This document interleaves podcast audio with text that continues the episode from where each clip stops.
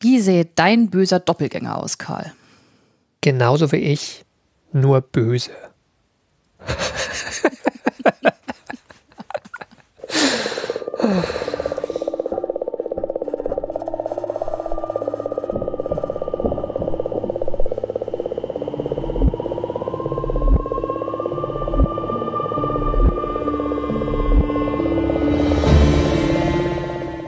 Hallo bei AstroGeo, dem Podcast der Weltraumreporter. Ich bin Karl Urban. Und ich bin Franzi Konitze.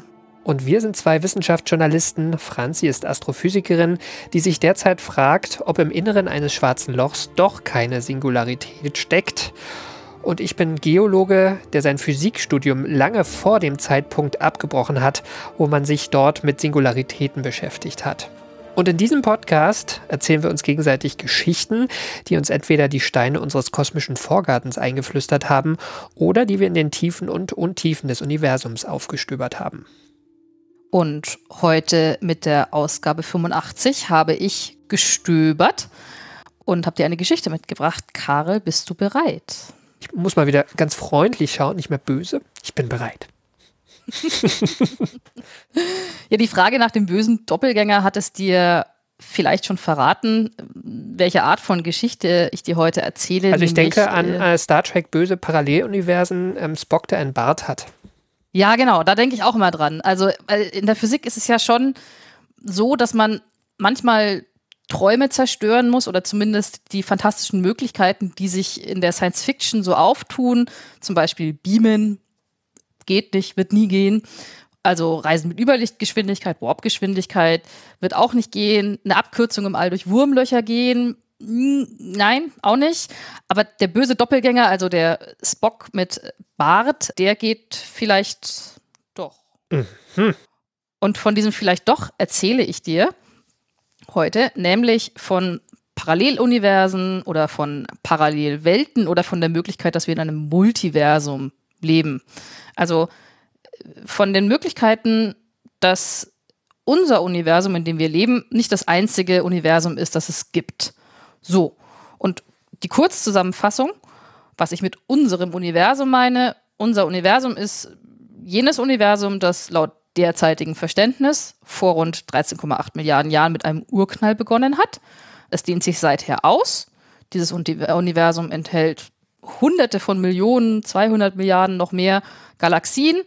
Hm, wir wissen nicht genau, wo es aufhört. Es hört vielleicht auch gar nicht auf. Aber was wir wissen, es dehnt sich derzeit beschleunigt aus und zumindest auf einem Planeten in einer dieser Galaxien, in diesem einen Universum gibt es Leben und das sind wir. N gleich 1. Ja, N gleich 1. Diese, die, die mangelnde, die Stichprobe mit der, mit der mangelnden Größe sozusagen. Die Frage lautet jetzt, gibt es da vielleicht noch ein weiteres Universum, also eins nebenan, vielleicht wo es dann auch einen weiteren Karl gäbe, ein, ob als böser Doppelgänger oder nicht, oder einfach Karl Nummer zwei, was natürlich ein totaler Gewinn wäre.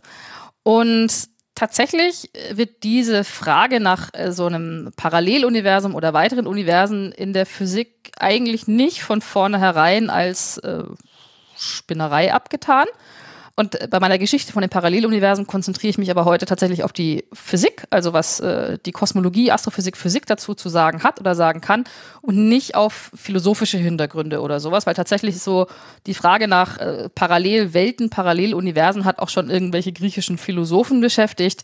Ähm, darauf gehe ich heute nicht ein.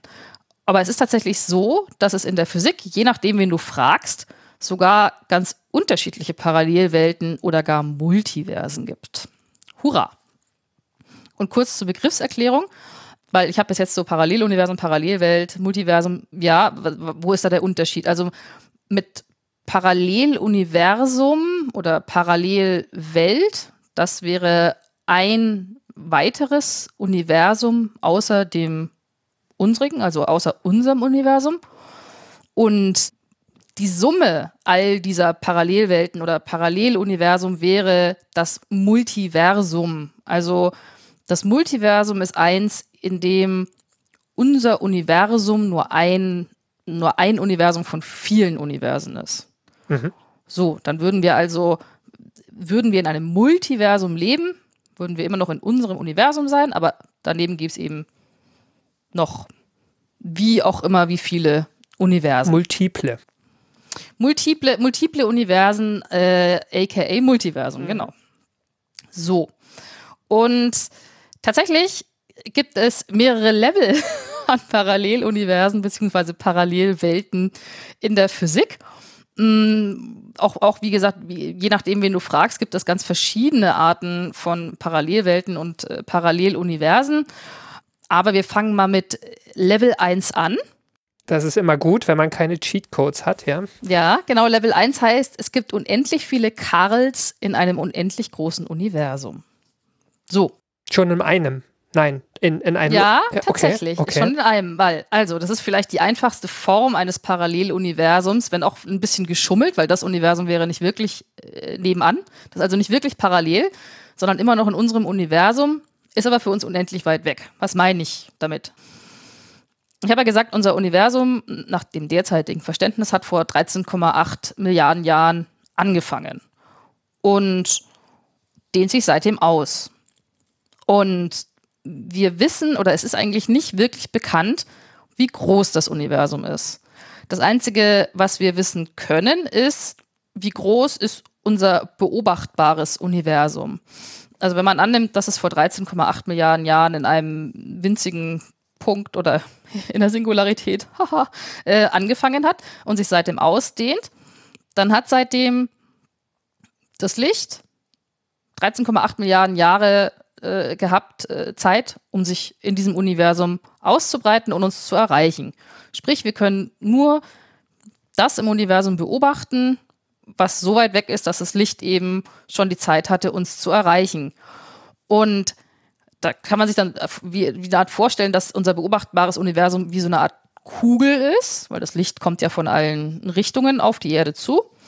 Und unser beobachtbares Universum ist laut dem eben eine Kugel aber nicht mit einem Radius von 13,8 Milliarden Jahren, das wäre ja zu einfach, sondern das ist ein bisschen größer oder sehr viel größer, weil sich das Universum ja seitdem ausgedehnt hat und auch noch beschleunigt ausdehnt.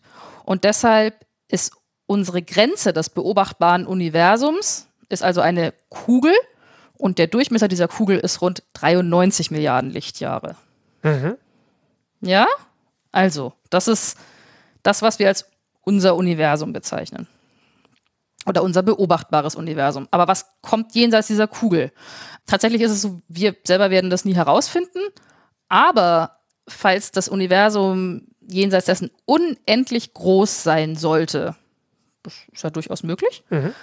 Dann ist einfach die statistische Wahrscheinlichkeit, dass es irgendwo eine zweite Erde gibt, ja auch nicht null weil du bist ja unendlich groß. Egal wie klein die Wahrscheinlichkeit ist, dass es äh, irgendwo in diesem, in diesem unendlich großen Universum noch eine zweite Erde gibt, auf dem äh, Franzis und Karls und alle anderen Menschen genauso wohnen, nur dass sich in diesem Universum die Franzi heute statt langweiligen grauen Socken lustige Bienchensocken mit äh, weiteren neonfarbenen Punkten drauf angezogen hat. Diese statistische Wahrscheinlichkeit ist einfach nicht null. Und wenn das Universum unendlich groß ist, dann muss es diese zweite Erde mit den Bienchensocken geben. Genauso wie alle anderen Konfigurationen. Mhm. Das ist also Level 1 des Paralleluniversums. Es ist kein Paralleluniversum, vielleicht kann man es eher als Parallelwelt bezeichnen, aber was heißt das jetzt für uns? Wir können nie rausfinden, ob das wirklich so ist, weil wir nicht durch Beobachtungen rausfinden können, ob das Universum unendlich groß ist. Und wir können auch mit diesen zweiten Karls und zweiten Franzis oder der zweiten Erde allgemein nie kommunizieren, weil die so weit von unserem beobachtbaren Universum entfernt sind, dass es einfach nicht funktioniert aufgrund der Lichtgeschwindigkeit. Egal wie lange wir warten, kannst du vergessen. Also wir könnten nie beobachten, dass es so etwas wie eine zweite Erde als Parallelwelt gibt. Die Nachweisbarkeit von diesem Level 1 Paralleluniversum, Parallelwelt ist also bei null. Aber, soweit man davon ausgehen kann, wären die physikalischen Gesetze da genau gleich. Also die Naturkonstanten, die, die Naturgesetze wie ja, Masse des Elektrons, die Lichtgeschwindigkeit und so weiter und so fort. Die physikalischen Gesetze wären genau gleich, weil wir würden uns ja immer noch in unserem Universum befinden. Nur eins eben, was unendlich groß ist und dann gäbe es eben alles mal zwei. Oder mhm. mal unendlich. Mhm. Im unendlich großen Universum. Okay, Was hältst du von dieser Art von Parallelwelt? Da stecken auch schon, auch schon sehr viele Annahmen drin, ne? Und auch so gerade dieses, äh, was, was gibt es hinter dieser Kugel, auch wenn wir es nie erfahren können. Also ich strauche auch da schon, mir vorzustellen, dass es wirklich so ist. Auch wenn du natürlich sagst, es ist eine Wahrscheinlichkeit, die größer Null ist. Also das ist natürlich trotzdem nicht wahnsinnig wahrscheinlich, aber ja, das ist so, man, man, man ist halt, man kann sich Unendlichkeiten sehr schnell, sehr schwierig vorstellen. Ich habe auch neulich eine, eine für die Recherche, eine, eine, eine Sendung, 42 auf Arte angeschaut. Die hatten auch eine Folge über Multiversen gemacht und die hatten den Vergleich gemacht, gerade mit diesem unendlich großen Universum, wo dann eben auch winzig kleine Wahrscheinlichkeiten nicht äh, gleich äh, null sind, die hatten den Vergleich gebracht mit diesem Infinite Monkey Theorem. Kennst du das? Ist das Douglas Adams? Oder verwendet das Douglas Adams das? Ah, das kann sein. Das weiß ich gar nicht. Die, die irgendwie dann ähm, durch zufälliges Babbeln irgendwie Shakespeare äh, wiedergeben, ne? Ja, genau, also, das, ist, ja. das ist die Sache, wenn ich unendlich viele Affen hätte, die vor unendlich vielen Schreibmaschinen tippen und darum tippen, wie auch immer, und unendlich viel Zeit hätten, dann wird irgendwann einer von diesen Affen mit einer dieser Schreibmaschinen Shakespeares Hamlet tippen. Mhm. Die Wahrscheinlichkeit dafür ist winzig, winzig, winzig, winzig klein, aber eben nicht null, weil man hat ja unendlich viele Affen und unendlich viel Zeit. Also ich kann das tatsächlich aus dem Anhalter, diese Szene, weil die haben ja die, da diesen, diesen Unwahrscheinlichkeitsdrive. Aber mir ja, war nicht stimmt. klar, dass da ein Theorem dahinter steht. Vielleicht, vielleicht hat man, vielleicht hat sich auch Douglas Evans überlegt und inzwischen nennt man es einfach äh, Theorem, aber es ist ein schlagendes Argument, dass ich mal wieder Douglas Adams lesen sollte. Auf jeden Fall. Also Oder anhören ist, sollte zum, zum, zum Einschlafen. Dann schlafe ich wahrscheinlich nie wieder. Oder zum Autofahren, um wach zu bleiben. Ich glaube, das ist auch äh, gut geeignet. ja, das stimmt. Aber gut, wir lassen die unendlich vielen Affen mit den unendlich vielen Schreibmaschinen zurück und das unendlich große Universum und gehen zu Level 2. Hurra! Level 2 der Paralleluniversen ist die viele Welteninterpretation mit vielen toten und lebendigen Katzen. Also, mhm.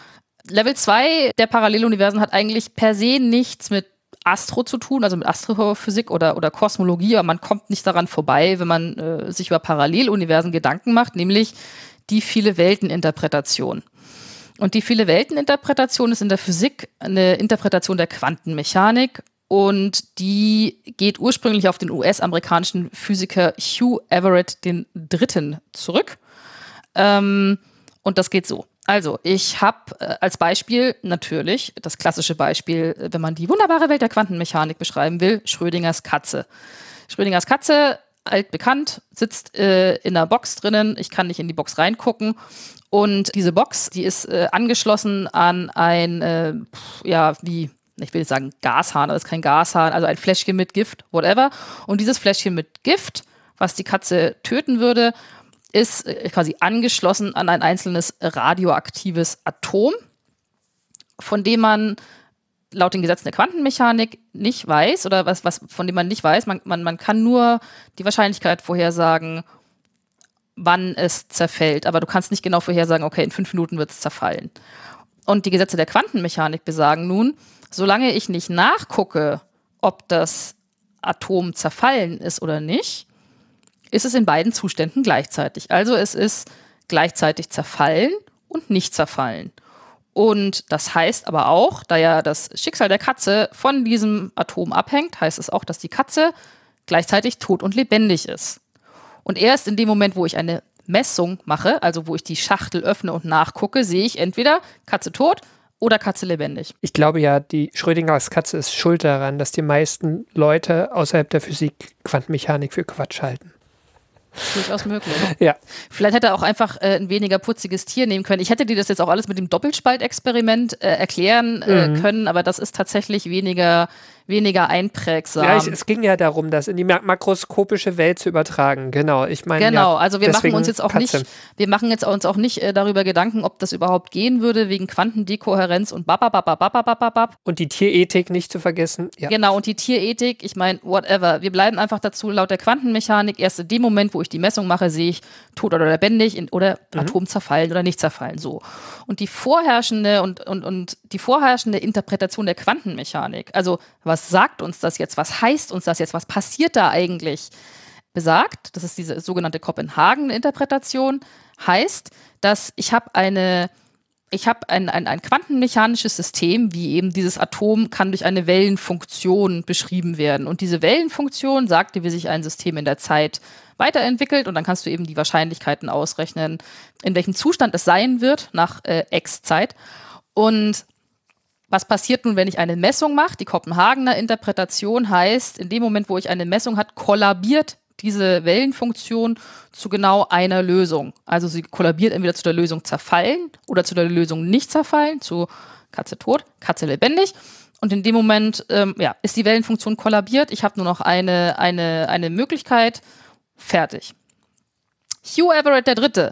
hat sich nun hingesetzt und wollte sich mathematisch gesehen um den Kollaps dieser Wellenfunktion herummogeln und hat sich überlegt, hm, eigentlich könnte man dieses, diese ganzen quantenmechanischen Systeme durch eine große Wellenfunktion beschreiben, durch eine universale Wellenfunktion, die, wenn ich eine Messung mache, eben nicht kollabiert, sondern sich im Grunde genommen aufspaltet in zwei verschiedene Welten. Also um, um dabei zu bleiben, heißt das, in dem Moment, wo ich messe und die Kiste öffne, würde sich laut dieser Interpretation der Quantenmechanik die Welt aufspalten in zwei Welten, nämlich in eine Atom zerfallen, Katze tot, und in eine Atom nicht zerfallen, Katze lebendig. Mhm. Die Wellenfunktion wäre nicht kollabiert und ich hätte auf einmal zwei parallele Welten. In jeder Welt mache ich meine Kiste auf und sehe, was da nun da drin nun Sache ist. Aber auch in diesem Moment ist dann quasi, ist man aufgetrennt. Also ich hätte keine Möglichkeit, jemals wieder in diese andere Welt zu kommen, wo eben die Katze lebendig oder tot war, je nachdem, was in meiner Welt nicht war. Genau, und wir wissen auch nichts voneinander, ne?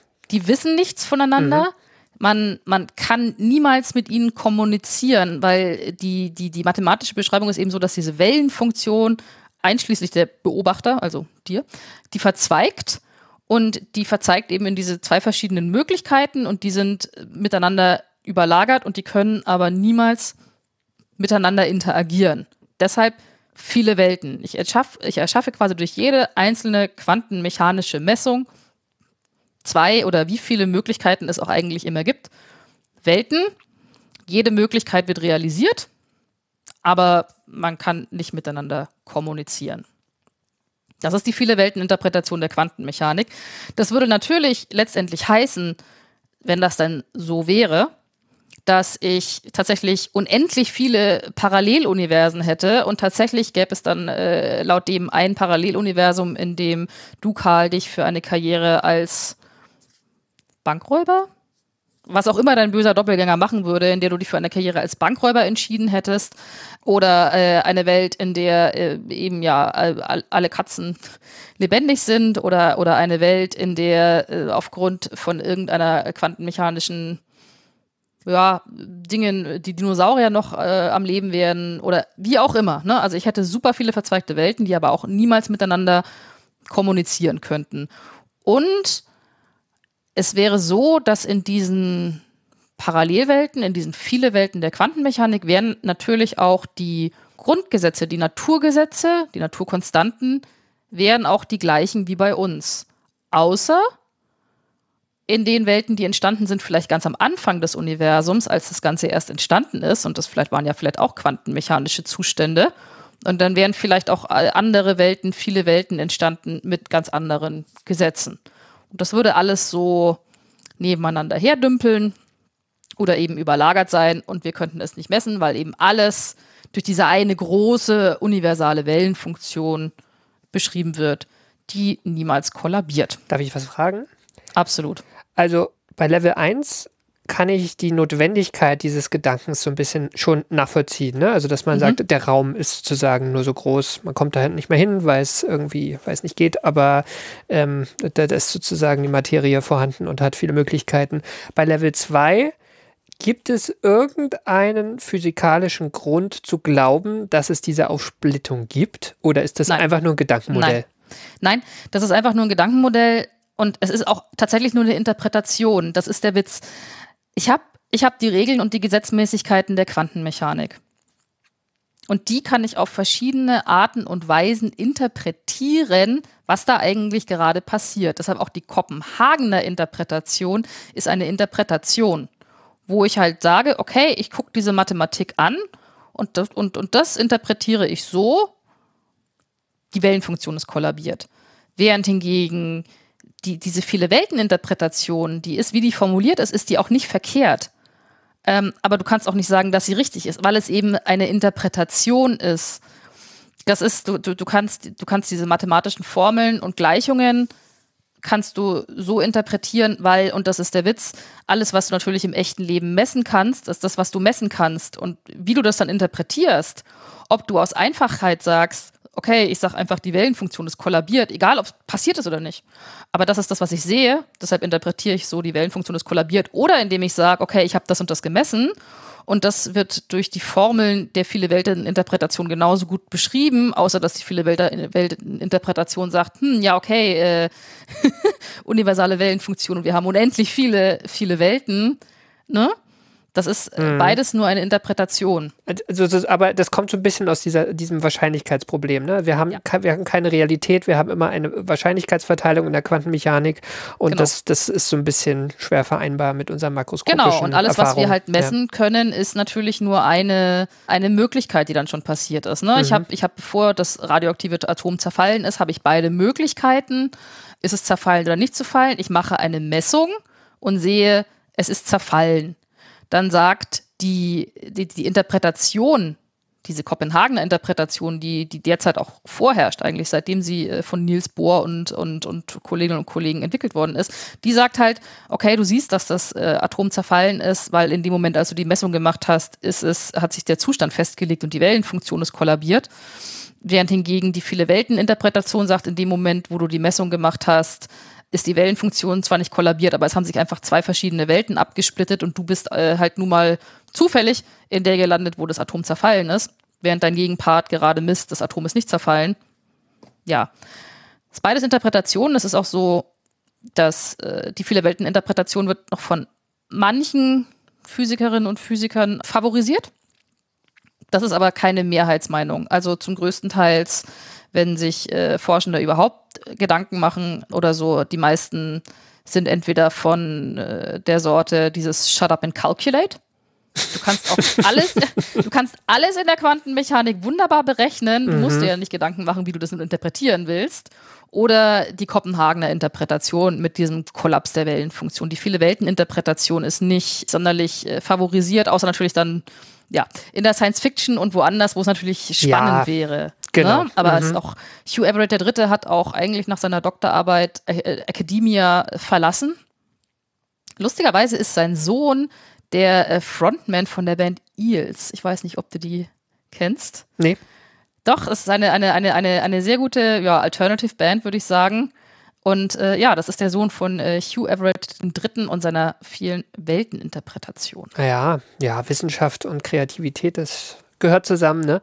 Ich, äh, zum Thema Science Fiction ähm, fällt ja irgendwie zu jedem dieser Fälle direkt irgendeine Star Trek-Episode ein. Ne? Also wo irgendjemand. Tatsächlich. Also es gibt eine TNG-Episode, wo wer ist denn das? Ich glaube Worf, der durch diese durch diese verschiedenen Entscheidungsbäume, Baumdinger da, also verschiedenen Paralleluniversen reist und immer sind so einzelne Details plötzlich anders irgendwie und das wird immer abgefahren. Ne? Aber da gibt es wahrscheinlich einige so. Ja, weil es ja auch am, also ich meine natürlich aus einem, aus einem narrativen Standpunkt ist natürlich auch am spannendsten, wenn man in Paralleluniversen landet, wo eben nicht alles komplett äh, unterschiedlich ist, sondern eben nur äh, ein paar Details, ein paar entscheidende Details in den, in den meisten Fällen. Entscheidende Details. Es fängt doch an, dass er irgendeinen so Butlet-Wettbewerb gewonnen hat und den ersten Preis gemacht hat und irgendwann geht er wieder in sein Quartier zurück und dann hat er irgendwie nur den fünften Preis gemacht und das ist irgend so eine Gurke, die da steht und irgendwie ist alles anders da. Das ist aber auch schade. wenn ich mal den Butlet-Wettbewerb gewonnen hätte, dann würde ich mich aber auch ärgern, wenn ja. ich aber auf Platz 5 gelandet wäre. Vor allem, wenn wäre. du Worf wärst, ja. Ja, eben. Wir, wir, wir zeigen auch gerade unser Alter, weil äh, normalerweise oder inzwischen ist ja auch, äh, wie gesagt, Everything Everywhere All at Once war ja vor zwei Jahren ein großer Erfolg, mhm. dieser Film. Äh, oder auch Doctor Strange anscheinend mhm. aus dem Marvel Cinematic Universe, dem ich seit Jahren nicht mehr folge, geht es ja auch um Paralleluniversen noch und nöcher. Aber ja, Star Trek, The Original. Mit dem bösen Spock, mit dem Bart. Richtig. Dann habe ich jetzt noch Level 3 für dich vorbereitet. Bist Eigentlich bräuchte ich hier so, so, so Computerspiel-Jingles noch, oder? So ein bisschen. Jetzt wird's. Ich habe ich hab mir, noch- ich hab mir noch überlegt, ob irgendwas. Die Musik wird es schneller, wir kriegen eine chromatische Verschiebung und, ähm, und Franzi muss noch schnell reden. Oh nein. Nee, lieber nicht, lieber nicht. Es Mühe, wird, langsam zu es, leben. es, wird, zu es, leben. wird, es wird ja nicht einfacher auf Level 3, insofern red lieber normal weiter. Genau, es wird nicht einfacher, weil Level 3 ist ewige Inflation mit ewig vielen Universen. Oh Gott. Okay. Das ist nach dem Prinzip schlimmer geht immer. Ja. Also. Wir hatten also jetzt Parallelwelten im unendlich großen Universum auf Level 1.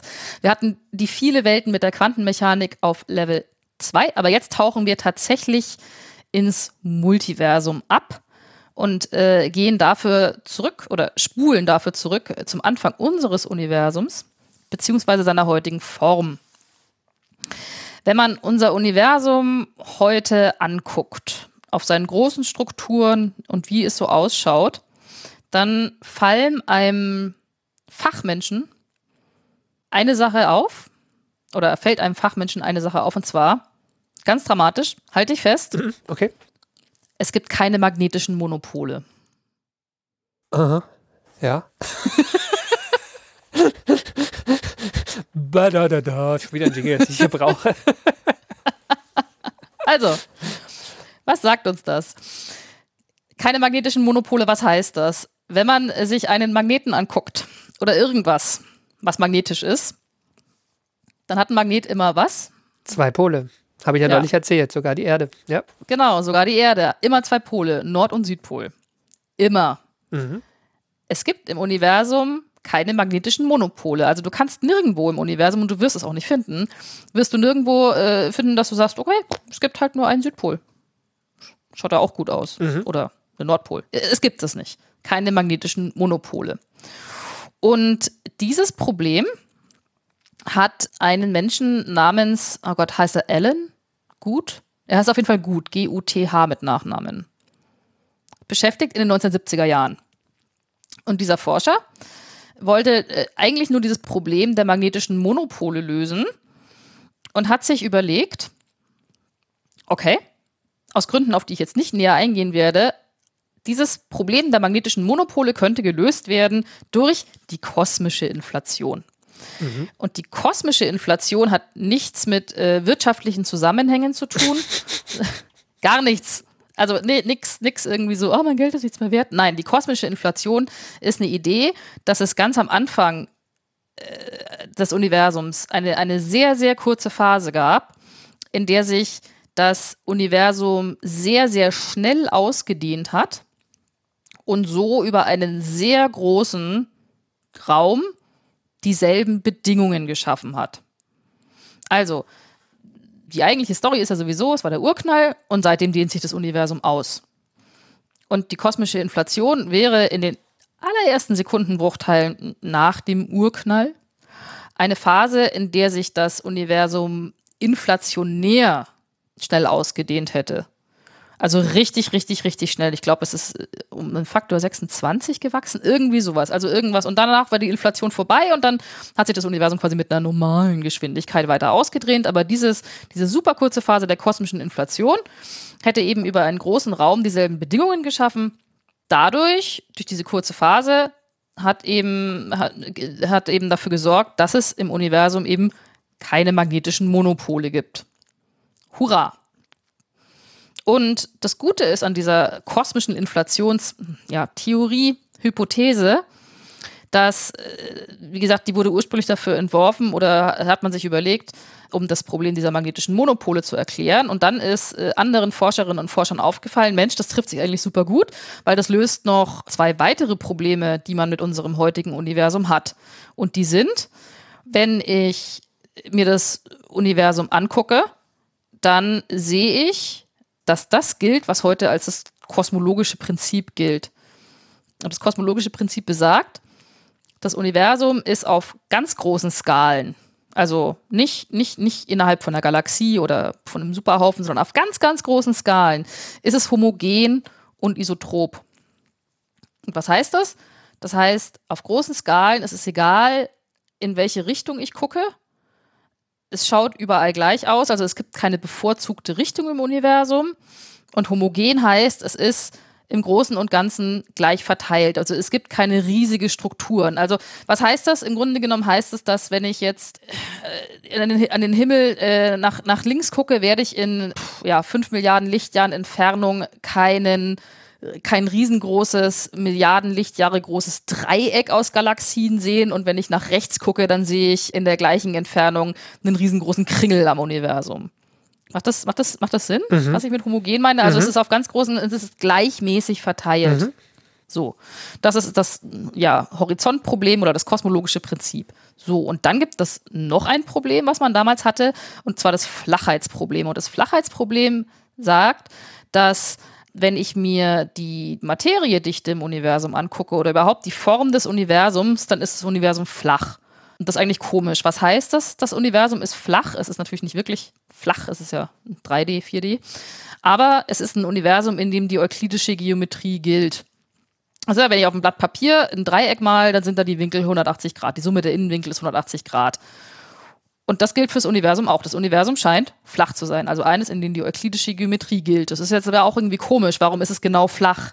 Also warum ist die, ist die Materiedichte genau eins eigentlich, sodass es flach ist? Es könnte ja auch geformt sein wie ein Sattel oder wie eine Kugel oder wie auch anders. Das auf jeden Fall ist nicht flach ist. Also es ist alles ein bisschen komisch. Und man hat dann eben rausgefunden, cool, wenn das mit der kosmologischen Inflation, äh, kosmischen, Verzeihung, Inflation stimmt, dann habe ich eigentlich drei Fliegen mit einer Klappe geschlagen. Ich habe meine magnetischen Monopole weg erklärt, warum es die nicht geben kann. Ich habe erklärt, warum das Universum auf großen Skalen wirklich langweilig und gleichmäßig ausschaut. Und ich habe erklärt, warum es flach ist, weil eben kurz nach dem Urknall für eine sehr kurze Zeit das Universum so stark expandiert ist, dass eben während dieser sehr kurzen Zeitspanne der Mechanismus der kosmischen Inflation dafür sorgen konnte, dass eben sich die Materie im Raum super gleichmäßig verteilt. Und dann habe ich was Flaches, was Gleichmäßiges und so weiter und so fort. Mhm.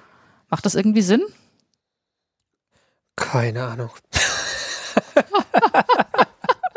Du musst dir das alles merken, Karl. Du weißt nicht, was in den heutigen Quizfragen dran kommt. Ich habe tatsächlich so einiges mitgeschrieben, weil ich große Angst vor dem Quiz habe. Aber äh, tatsächlich bei diesem Thema schwirrt mir immer der Kopf. Also mich interessiert es schon immer.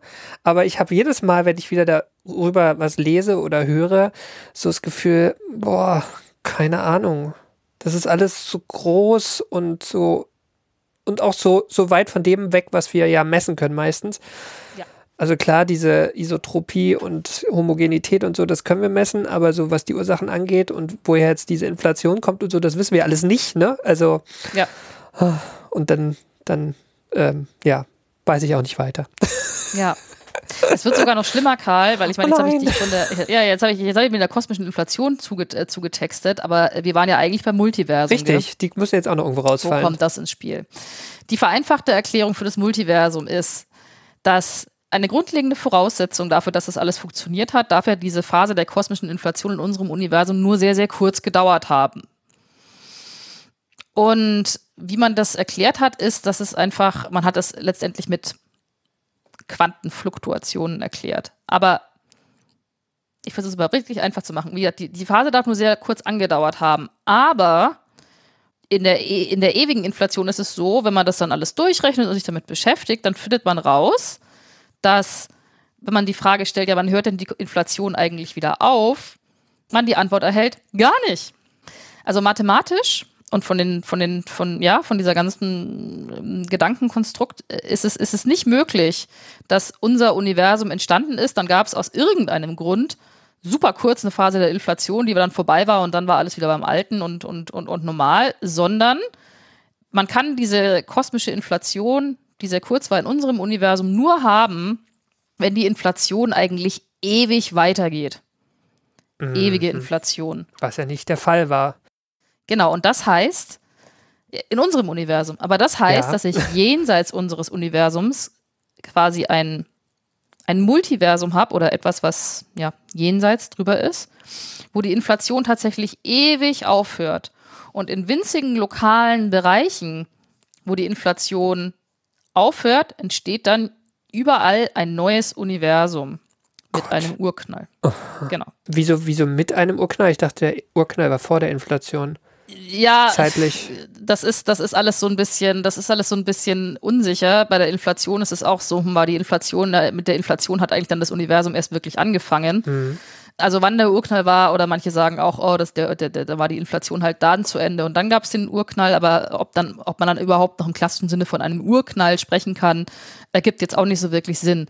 Man kann sich letztendlich vielleicht ein bisschen so vorstellen, wenn ich dieses, Inf dieses Feld, dieses Inflationsfeld, da gibt es auch Quantenfluktuationen. Mhm.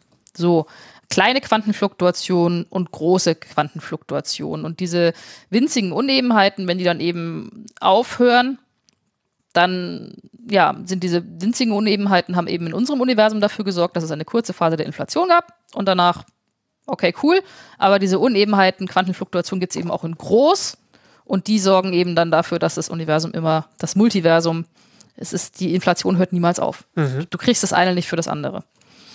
Und deshalb sagt, wenn die, Infl wenn die kosmische Inflation stimmt, wenn das wirklich so war, dann leben wir tatsächlich in einem Multiversum, wo immer da, wo die Inflation aufhört, in einem lokalen Bereich, ein neues Universum entsteht. Du schaust sehr unglücklich aus. Schön. Oder eingelullt. Zweiteres, äh, mir schwören lauter Universen um, die, um den Kopf gerade. Ja, das ist ganz schlimm. Also, und der, und der Witz ist auch, wie sähe es in einem solchen Multiversum aus? Wir hatten ja, okay, äh, böse Karls, gute Franzis, Bienchensocken und so fort. Ja, da, da wäre, war ich noch bei dir. ja, genau, ne? Da, da, war doch alles gut. Ja. Weil das ist natürlich auch so, du hättest äh, in so einem Multiversum, würden natürlich in jedem Universum die eigenen Gesetze gelten. Also unterschiedliche Naturgesetze. Dann hättest du halt in unserem Universum unsere Naturgesetze, die mhm. wir jetzt haben, aber das muss ja in einem anderen Universum, wo auch, oder ja, im anderen Teil des Multiversums, wo eben die Inflation aufgehört hat, muss ja, muss ja überhaupt nicht so sein. Da können ja ganz andere Naturgesetze gelten. Also du hättest wirklich Universen, die mit dem unsrigen nichts zu tun hätten. Andere ja, irgendwie andere Naturkonstanten, wo sich dann vielleicht gar keine Atomkerne bilden können und so Geschichten. Ne? Genau, also, ja. oder das Universum gleich wieder, wieder, wieder kollabiert. Die Gravitationskonstante könnte genau anders sein. Also du hättest wirklich ein Zoo aus, aus Parallelwelten, Parallelwelten kann man da nicht mehr sagen, in diesem Multiversum. Das ist Level 3.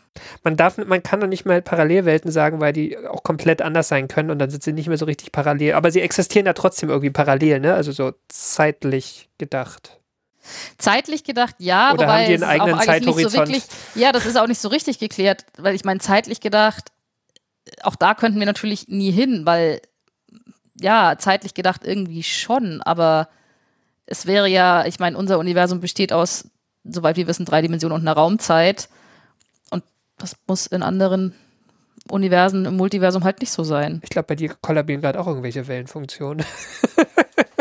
Das ist, ich oh, meine nicht, Webcam ist abgestürzt. Die ist ja, ja mal, mein, selbst meine Webcam ist schon am Ende hier. Ich weiß nicht, ob das die schönste oder die beleidigendste Beleidigung ist, die ich je gehört habe. ja, man muss es immer alles im Kontext sehen, finde ich. Ja. Jetzt wirst du vielleicht froh sein, ähm, dass, dass, dass es, es kommt kein Level 4. Ah, schön zu deiner großen Erleichterung. Wobei es gibt bestimmt Level 4, du willst mir bloß nicht davon es gibt, Nein, es gibt tatsächlich Level 4. Ein, ein, ein, ein, ein, ein, Physiker namens äh, Max Tegmark hat auch vor einigen Jahren ein, ein Buch geschrieben, äh, in dem er verschiedene Arten von äh, Parallelwelten, Multiversen äh, entworfen hat. Da hat er tatsächlich auch ein Level 4, aber das ist äh, seine eigene Theorie und die, die erspare ich dir und uns jetzt allen. Das kannst du mir erzählen, wenn sie bewiesen wurde. Oder wenn wir betrunken sind. Ja. Ähm, oder bin beides. Ich vielleicht aufnahmefähig genug, ja. Aber zum Schluss vielleicht äh, noch mal diese, diese, diese Multiversumsgeschichte. Man kann sich ja schon fragen, warum brauche ich das überhaupt? Also ich meine. Genau. Da, diese Frage hätte ich mir noch aufgehoben, ja. Warum brauche ich das überhaupt? Ähm, es ist so, dass es gibt in der Physik ein Problem, äh, oder ja, hm, das nennt sich äh, das, also da geht es um die Feinabstimmung der Naturkonstanten. Das sagt dir wahrscheinlich auch was. Mhm. Stimmt's? Das hatte ich auch schon im Kopf, ja. Und? Was besagt das? Das Oder, besagt, ist das Problem? Äh, ist auch Teil dieses anthropischen Prinzips, ne? Mhm. Ähm, dass wir beobachten, dass wenn die Naturkonstanten oder bestimmte Naturkonstanten geringfügig anders wären, wir gar nicht existieren würden. Also oder zum Beispiel auch die Materie gar nicht existieren würde. Und die Frage ist, warum das so ist, also warum die warum die gerade so sind, dass wir existieren können. Und vielleicht, Genau. vielleicht ist es nur so, weil wir existieren. Genau, also ein, ein, was ein irrer Zufall.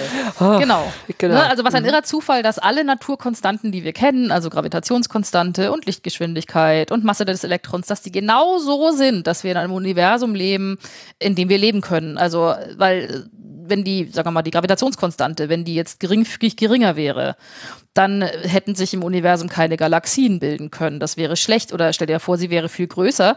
Dann hätte sich alles direkt, nachdem sich das Universum gebildet hätte, verklumpt und dann hätte man jetzt ein gigantisch großes schwarzes Loch und auch kein Leben. Und da spielt, wie du eben auch gesagt hast, das anthropische Prinzip mit rein, das besagt, dass das für uns beobachtbare Universum eigentlich nur beobachtbar ist, weil es alle Eigenschaften hat, die dem Beobachter oder der Beobachterin ein Leben ermöglichen. Weil wenn es anders wäre, könnten wir es nicht beobachten, weil wir da nicht da wären. Genau, was irgendwie, was irgendwie groß klingt, aber eigentlich ist es eine Nullaussage. Ja, es ist, halt, es, ja. ist, es, ist, es, ist, es ist eine Sache, da- das beißt sich voll in den, äh, beißt sich voll Genau. in den äh, so. Aber dann ist natürlich die Frage, okay, Feinabstimmung der Naturkonstanten, da kann man sich natürlich schon fragen, was ist denn das für ein irrer Zufall, dass wir genau in einem Universum leben, dass wir da eben drin leben können, weil Mhm. ich meine, die Naturkonstanten könnten ja vielleicht auch jeden anderen Wert eingenommen haben und äh, ne, also warum sind die alle so fein aufeinander abgestimmt, dass sich das alles echt hart gut trifft? Und da ist es dann eben so, dass äh, dieses, dieser, dieses Gedankenkonstrukt der, der Mult, des, des Multiversums durch die ewige Inflation ist dafür eine vermeintlich elegante Lösung, weil das sagt, ja, ist so, aber ist halt kein Zufall, sondern einfach wieder nur Wahrscheinlichkeit, weil es gibt ja im Multiversum mehr oder weniger unendlich viele Universen durch die Inflation und, äh, und da können die, die Naturkonstanten alle möglichen Werte annehmen, aber natürlich muss es dann auch äh, Universen geben oder zumindest eins, in dem die alle genau so sind, dass es uns geben kann. Ne, also man muss sich nicht, äh, man muss sich nicht Gedanken drum machen, warum sind wir so special, dass wir in so einem schönen Special-Universum leben, wo eben die Naturkonstanten genau richtig sind, sondern äh, im Grunde genommen würde dann das Multiversum der kosmischen oder der ewigen Inflation sagen, oh, es gibt ja unendlich viele Universen und davon, da wird, da wird schon eins dabei sein, wo man drin leben kann. Das ist so ein bisschen die, sind wir. Die, die kopernikanische Wende in groß, ne? Also kopernikanische Wende heißt, der, der Mensch hat erkannt, dass irgendwie die Erde gar nicht im Zentrum des Universums steht, sondern irgendwie um so eine Sonne kreist, die Sonne kreist. Und was ja auch irgendwie die, das religiöse Weltbild so ein bisschen erschüttert hat in der Zeit. Und das ist sozusagen das Übertragen auf dieses kosmologische Das ganze Universum. Ja. Thema. Genau. Und das ist auch natürlich, das kann man natürlich auch sagen, das ist tatsächlich ein Argument der Befürworterinnen und Befürworter dieser multiversumsewigen Inflationsgeschichte, dass man sagt, es hat sich in der Geschichte der Menschheit oder so schon immer gezeigt, dass weder die Menschen noch die Erde noch irgendwas irgendwas Besonderes sind. Die Menschheit ist keine besondere Spezies, die Erde ist an keinem besonderen Ort im Sonnensystem, die Sonne ist nichts Besonderes, unsere Galaxie ist nichts Besonderes. Wir sind an keinem besonderen Punkt im Universum. Warum sollte denn un unser Universum etwas Besonderes sein? Als Gegenargument kann man einbringen, dass es dann auch Forscherinnen und Forscher gibt, die sagen, das ist aber eine letztendlich auch äh, gefährliche Einstellung, weil man kann ja damit alles wegargumentieren. Wenn man sich jetzt als Forscherin fragt, warum, warum ist die Lichtgeschwindigkeit so groß, wie sie ist? Warum hat das Higgs-Boson die Masse, die es hat? Warum, also warum ist das so? Warum haben Naturkonstanten die Werte, die sie haben? Die Leute sind ja, oder solche Menschen sind ja auf der Suche nach solchen Antworten, weil sie denken, dass dahinter ein weiterer Mechanismus steckt oder ein weiteres Verständnis oder die berühmte Theorie von allem zum Beispiel. Das ist eig- eigentlich dieses, dieses dahinter Suchen ist sozusagen der Hauptantrieb der Wissenschaft am Ende eigentlich. Genau. Ne? Und wenn man dann jetzt natürlich sagt, hey, wir leben im Multiversum, dann muss es dafür keine Antwort geben. Weil alle Werte sind vorher möglich und wir leben halt zufällig in dem einen. Und es gibt dann auch ähm, Theorien oder Forscherinnen und Forscher, die das Multiversum dann mit der Stringtheorie in Verbindung bringen und die Stringtheorie macht auch, ermöglicht auch alles. Alle Möglichkeiten und das wäre dann halt einfach, ja, es wäre dann halt mathematisch einfach wahrscheinlich, dass wir in so einem Universum leben, aber es hätte keinen tieferen Grund, warum jetzt die Gravitationskonstante genau den Wert hat, den sie hat. Also, das ist auch so ein Ding. Ja, ich meine, da, da geht ja auch die Physik irgendwie so ein bisschen in die Philosophie über, ne? Oder vielleicht sogar auch in die, in die Theologie, weil wir da uns in einem Bereich bewegen, da kann man zwar drüber nachdenken und irgendwelche Modelle hernehmen und irgendwie ähm, so ein bisschen überlegen, was aus der Quantenmechanik und was aus der Relativistik rausfällt und so, aber wir, wir können nachweisen, dass wir nie, das nie nachweisen können.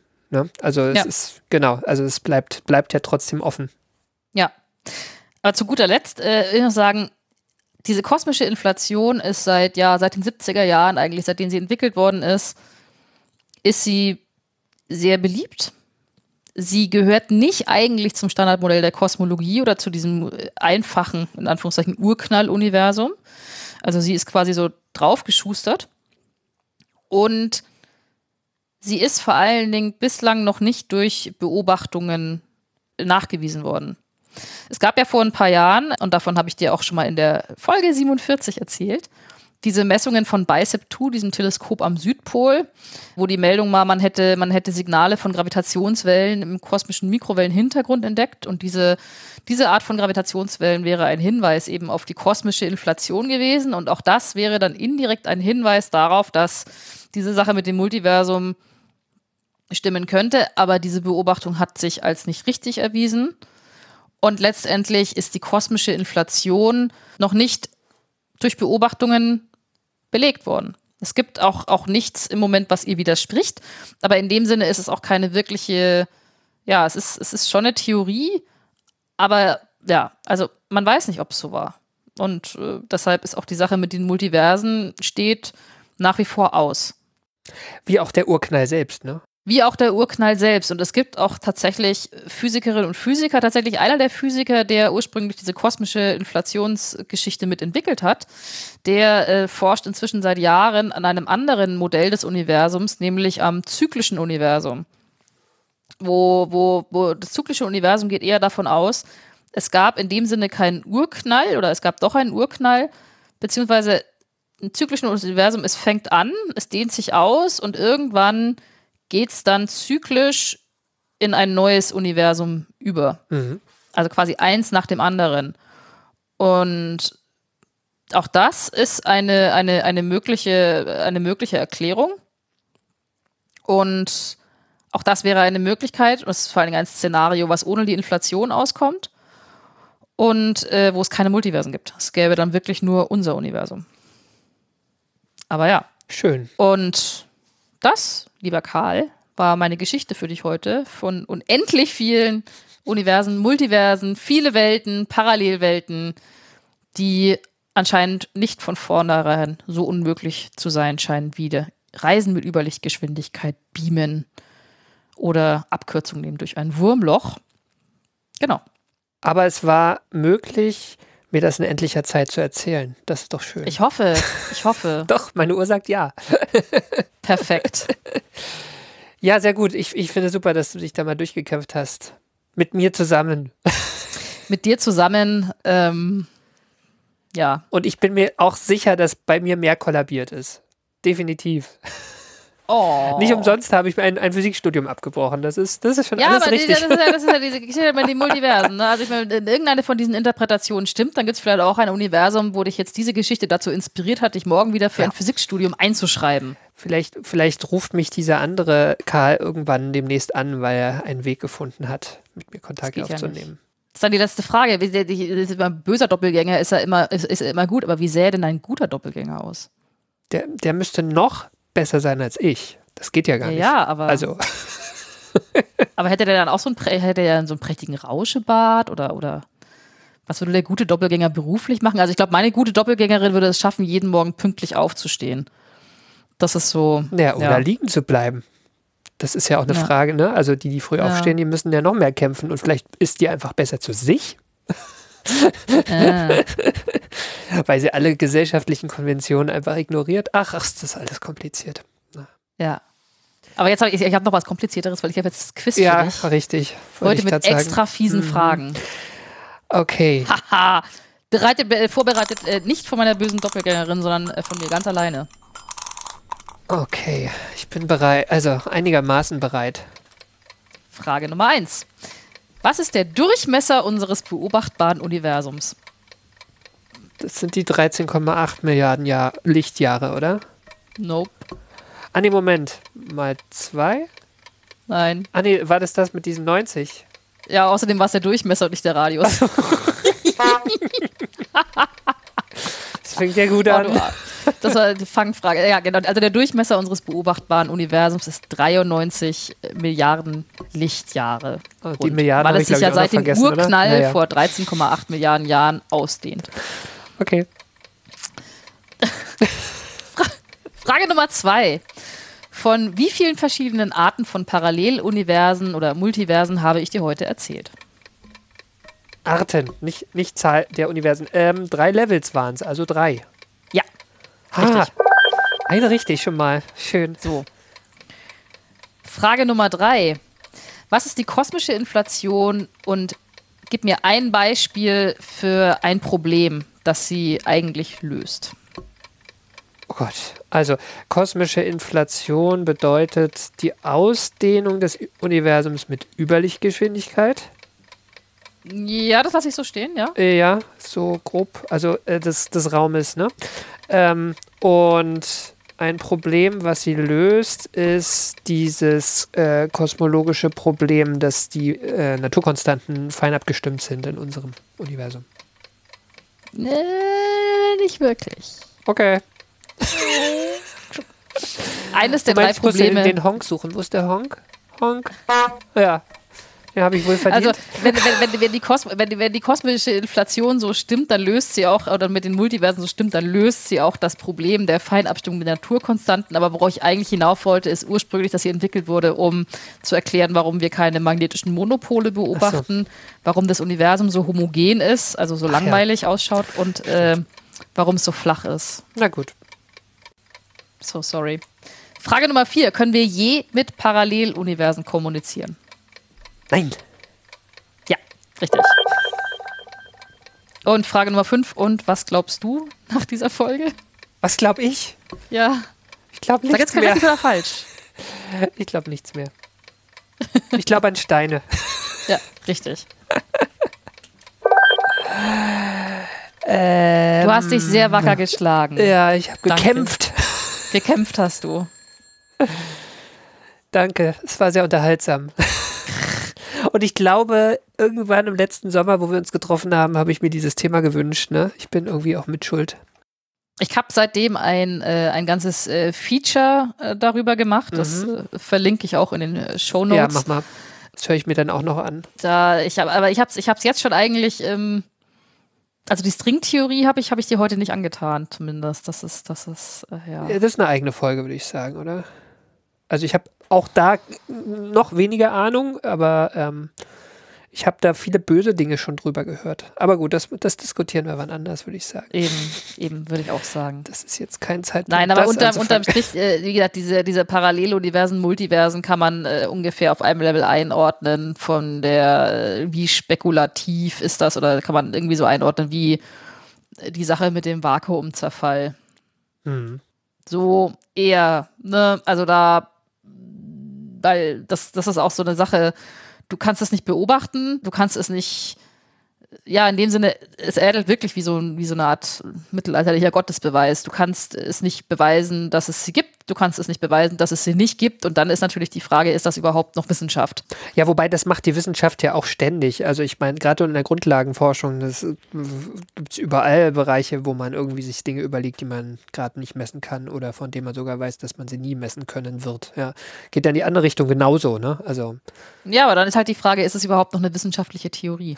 das ist die Frage. Äh, oder genau. im, im strikten Sinne ja dann nämlich nicht, wenn ich, wenn ich nur Hypothesen oder wenn ich, äh, wenn ich aus der Theorie, wenn ich aus der Theorie Vorhersagen ableiten kann, aber sagen kann, das kann ich eh nie messen, dann ist ja die Frage, ich meine, zum Beispiel bei bei der Stringtheorie, da gibt es ja auch verschiedene, verschiedene Spielarten, die trifft ja teilweise manchmal auch Vorhersagen, da kann man sagen, prinzipiell könnten wir die messen, aber wir bräuchten irgendwie, weiß ich nicht, einen Teilchenbeschleuniger so groß wie eine ganze Galaxie.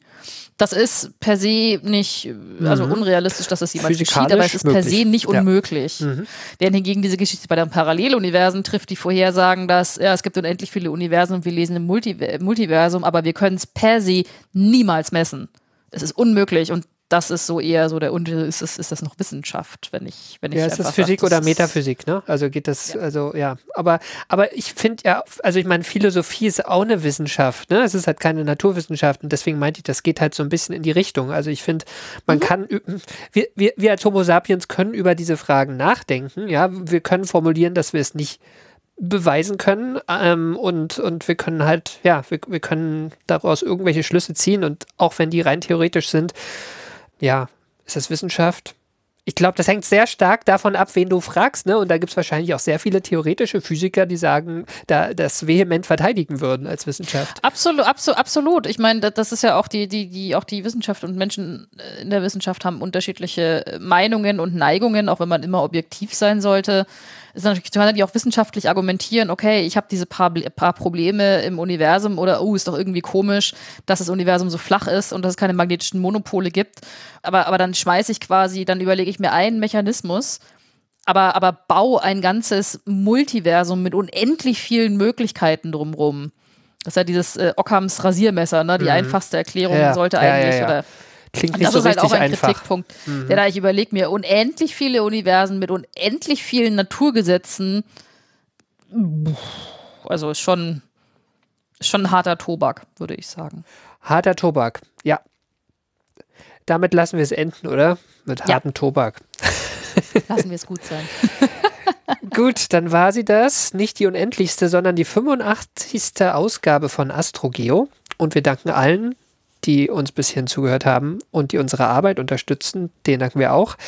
Das sind die regelmäßigen AbonnentInnen der Riff Reporter. Die Riff Reporter sind eine Genossenschaft von über 100 freien und unabhängigen Journalistinnen und Journalisten, die zu vielen relevanten Themen arbeiten und alles frei von Werbung und Trackern.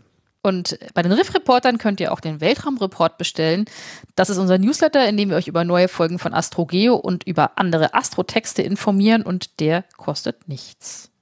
Genau. Und wir danken auch allen, die diesen Podcast direkt unterstützen. Eure Beiträge helfen uns schon, die Fixkosten zu decken. Leider noch nicht unsere Arbeitszeit hier, die wir natürlich trotzdem gerne investieren. Und nichtsdestotrotz freuen wir uns weiter über neue Unterstützer. Zum Beispiel könnt ihr das uns unterstützen auf Steady oder auch über direkte Überweisungen.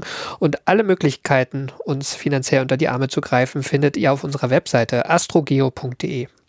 Und wenn euch die Folge gefallen hat, hinterlasst uns gerne einen freundlichen Kommentar oder eine Bewertung bei Apple Podcasts, Spotify, direkt auf unserer Website oder wo immer ihr diesen Podcast hört.